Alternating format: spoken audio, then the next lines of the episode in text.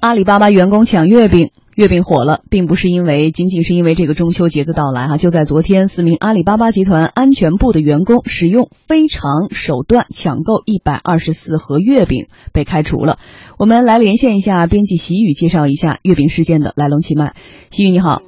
哎，好的，王山。其实这个事情的原委很简单，就是阿里巴巴集团呢每年都会为员工准备月饼，但是今年这个月饼呢特别的抢手，所以阿里这边是临时开发了一个内部的预订页面，来供员工以比较低的价格，好像是成本价吧，来抢购这个剩下的月饼。其中一位被开除的当事人他自己说呢，他发现有人用这种程序来抢月饼之后，就写了个脚本。这个脚本大家可以理解理解为跟这个幺二三零六这种抢票的插件类似，但是他没想到呢。呃，页面就始终在下单，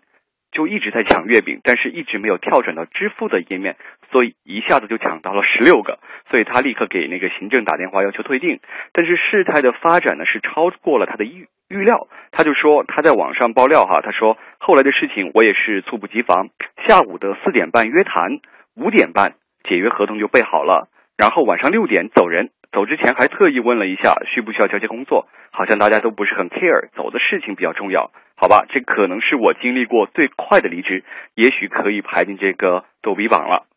我山，好的，谢谢习宇。那么我们天下公司节目也尝试呢就此事联系阿里巴巴，阿里方面通过文字进行了回应，是这么说的：说这几名员工采用技术手段作弊，触及了诚信红线，游戏都有规则，万事都有底线。我们也找来了阿里的在职员工，他觉得公司的做法没有问题呀。按照要求，我们对他的声音做了处理。这种的话，因为我们公司诚信价值观很重要的，价值观是第一的。因为本身的话，月饼的话，我们每次公司的话，基本都会给每个员工备的，这是第一个。还有就是，如果要送给家人或朋友的话，嗯，可以到内网上面，它一直都有个链接帖的，然后可以进去买。后面的话呢，应该是呃中秋节就是快要到之前的话，也会给大家员工福利。然后让我们自己去秒杀嘛，我之前知道这个秒杀活动，然后其实因为我觉得，嗯，安全的话，他们自自己有那个技术的嘛，可以那个可能做代码去抢嘛，但其实对其他员工来说不是很公平的呀。从那个诚信上面讲，你自己有先天的技术优势，但实际上这个只是公司给大家一个福利啊，你可以秒杀的，你自己因为刷单的，其他同学都参加不了啊。嗯，我看了阿里就此事的发布的公开的说明，说两点原因：一，你通过这种方式侵占了其他员工的福利，毕竟所剩的月饼已经不多了，造型很可爱，很多人想多买几盒送亲友哈，侵占大家利益。第二点。你是工程师，你是开发代码的，你作为规则的捍卫者，嗯，你当然知道里边的玄机在哪儿。然后你作为捍卫者，你坚守自盗这个事情，阿里是不能接受的。而这个事儿出来以后呢，大家的评论也分为两个这个层面。那我们先听听老陶怎么说，然后看看大家怎么说。老陶你怎么看？呃，我比较支持阿里的这样的一个做法，就是应该辞退。对，我觉得辞退是没有问题的，因为因为就是也许大家会觉得这个处罚有点重，或者觉得这是上纲上线。但是我觉得作为一个公司来说，就除了要有发展战略之外，还是要有价值。观的，对，特别是当你认为我们这个公司是不断的要往前发展的，不断的要壮大的，不断是要给更多的人以正面的这样的一个呃价值的，那你如果你自己的价值观是有问题的，那你这个公司如何发展呢？嗯，特别是我觉得公司文化当中，价值观是一个核心的要素。如果没有一个价值观，你的公司文化还有什么可以吸引别人的地方呢？特别是对于员工而言，特别是当你的产品推到社会上之后，大家购买你产品的时候，相信你的品牌，实际上相信的是你的价值观。嗯，好，老陶的观点很明确了哈，大家应该说？那看大家评判阿里这个这个做法呢，也分两种。第一种是挥泪斩马谡，说阿里本来不想开这个人，但是没有办法，大家盯着我，你将了我的军了呀，所以借头来用吧，那开走你。还有一种观点认为，阿里本身的文化导致阿里的高层不会喜欢这样的人，所以打心眼里愿意把他开走。所以老陶认为是哪一种？我我不认为这种就一有事儿就大家就往阴谋论上去扯，我觉得就是你触犯底线，你触犯规则就是开除，这个是没有问题的，尤其在价值观的问题上。嗯，就如果你仅仅是技术上你做错了，你说你写了一个代码，这个代码写的不完整了，对吧？那那我觉得这个是技术上的问题，大家可以互相来补台。简单来说，还有一点的问题是中国是个人情社会，很多时候大家说不是芝麻丁点儿的一大点的事儿吗？不就是几个月饼吗？不就是一盒月饼吗？好，我们话说回来，就像当初在外企的那个餐厅。打工的人说：“你们这饭不要了，我能不能拿走呢？那这这你也浪费了呀。或者说，我们再把事儿说大点儿，我挪了一点点的钱，我救急，我马上填上，这是不是一码事儿呢？我们总是把所有的事情往人情上拉，就是规则，我们究竟要不要遵守？我们要不要尊重？这个是个非常核心的问题，嗯，这也是契约社会一个底线。我们会发现，呃，比如说我们到了国外，发现别人买一个东西，你可以随便去退，别人规定是随便可以退，无理由退货的，所以我们就觉得他们是不是有点傻？我们可以买回来以后就就再给退回去，用一下再给退回去，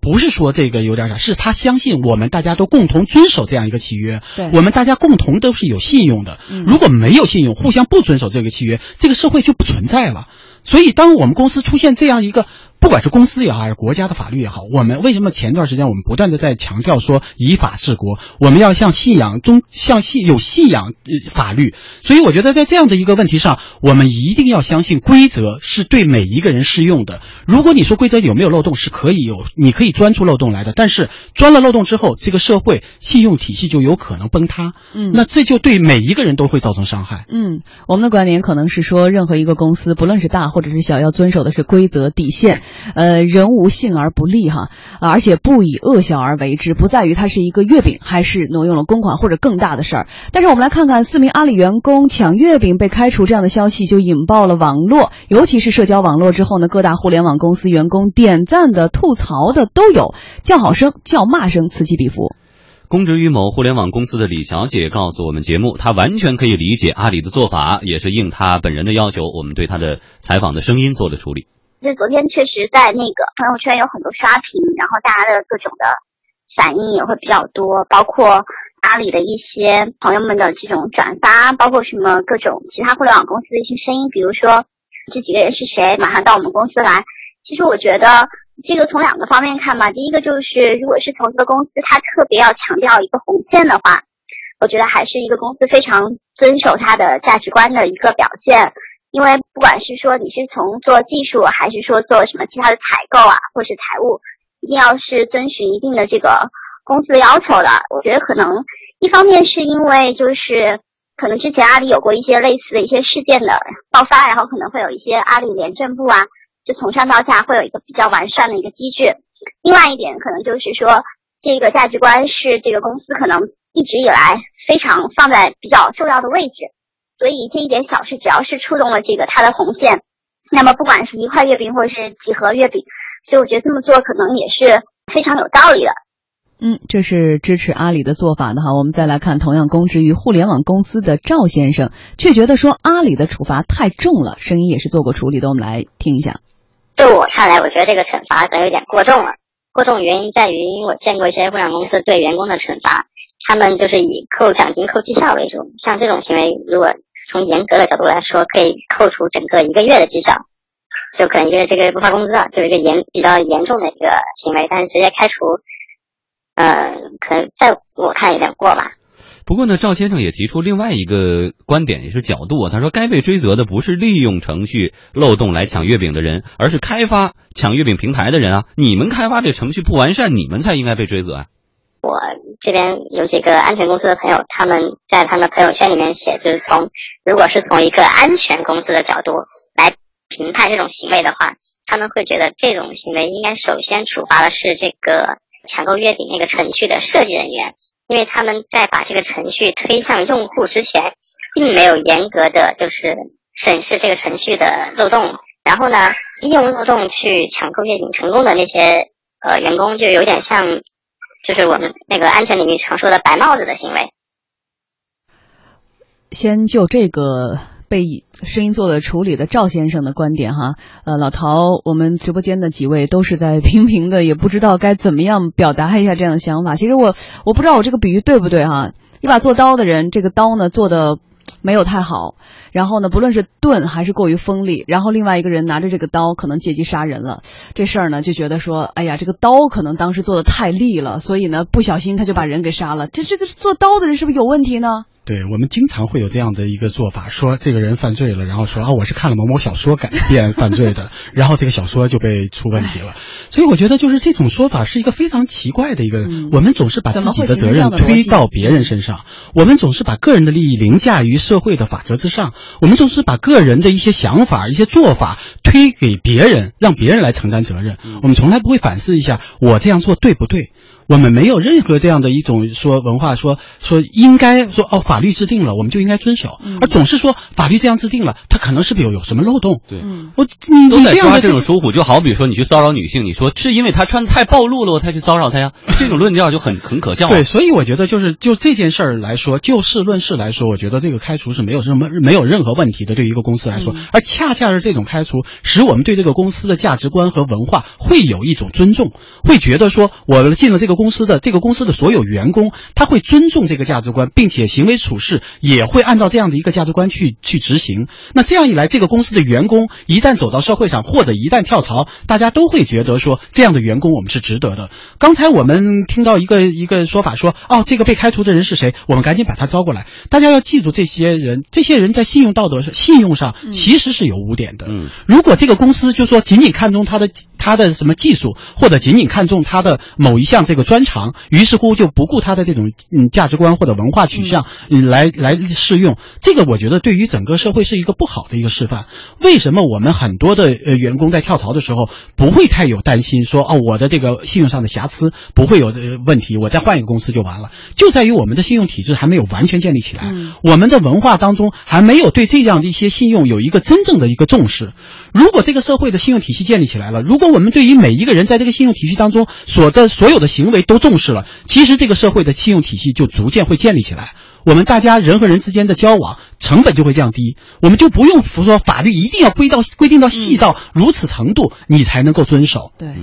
有时候我们说看一个人看什么？看人，看人呢？看什么？看人品，看人品又看的是什么？是价值观。是你做事做人的态度，然后呢，我们又说曾经一度可能很多的时候，我们做事儿或者是做人的时候是情比法大，可是到了今天，我们像说到的，不论是我们更多的成为了世界第二大经济体，还是我们看到更多的 G 二零峰会刚刚的闭幕，可能更多的时候我们跟世界的往来、经济的往来，更多的需要的就是规则，需要的是法治社会，需要的是像刚才说到的，已经互联网加一个平坦的世界，地球都是平的的时候，需要每一个人有从自己做起的那。一个征信的体系，才能够建立一个真正大的一个征信体系，一个真正的法治社会吧。嗯，我想从另一个角度来说一说，就是这个人品和才能之间的关系。马云在内部讲话当中说，阿里有两种员工是要杀掉的。第一种员工，野狼型的员工，